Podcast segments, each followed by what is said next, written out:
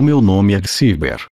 Bem-vindos ao podcast Defesa Cibernética. Falaremos sobre como agir ao sofrer ofensas criminosas na internet. Autor: redação, a internet e as redes sociais, nos últimos anos, aproximaram pessoas e transformaram a comunicação de forma geral.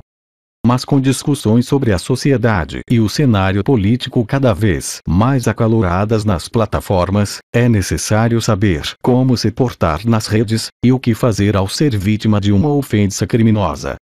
De acordo com a advogada Mariana Polido, especialista em direito civil, o primeiro passo é a abertura de um boletim de ocorrência em uma delegacia física ou pela internet. Feito o registro, caso a ofensa efetivamente constitua um crime, deverá ser identificada a pessoa por trás do usuário, Após identificado quem foi o responsável, a vítima terá o prazo de até seis meses para manifestar sua vontade em dar prosseguimento às investigações e ver o ofensor processado criminalmente, explica. Por mais que exista uma sensação de impunidade na internet, é necessário ressaltar que com o crime comprovado, o sistema jurídico oferece meios para a identificação do autor do fato, o que faz com que a vítima consiga buscar a devida reparação nas esferas cabíveis.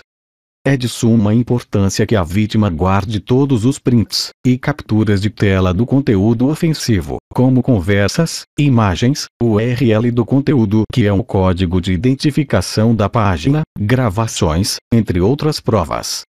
Recomenda-se também a realização de uma ata notarial, que é um documento emitido pela transcrição do conteúdo ofensivo, atestando sua veracidade, relata a advogada. Além da esfera criminal, a advogada revela que essa vítima também pode responsabilizar o ofensor em um processo civil. Com esse procedimento, a vítima irá pleitear a retirada do conteúdo judicialmente, bem como obter indenização por danos morais e materiais, desde que comprovados documentalmente. Pontua.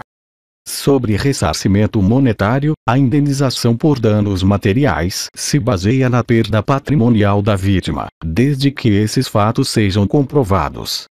Alguns casos mais simples podem ser resolvidos diretamente nas redes sociais, por meio das ferramentas de denúncia disponíveis no Facebook, Twitter, Instagram, Telegram e outras plataformas.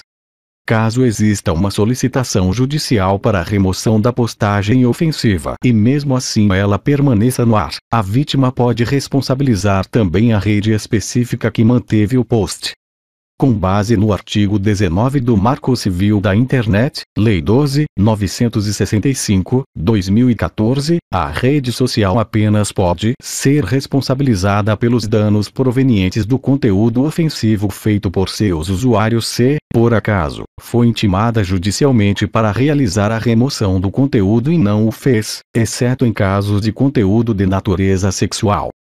Ainda assim, o conteúdo precisa também violar políticas da plataforma e termos de uso, finaliza a advogada.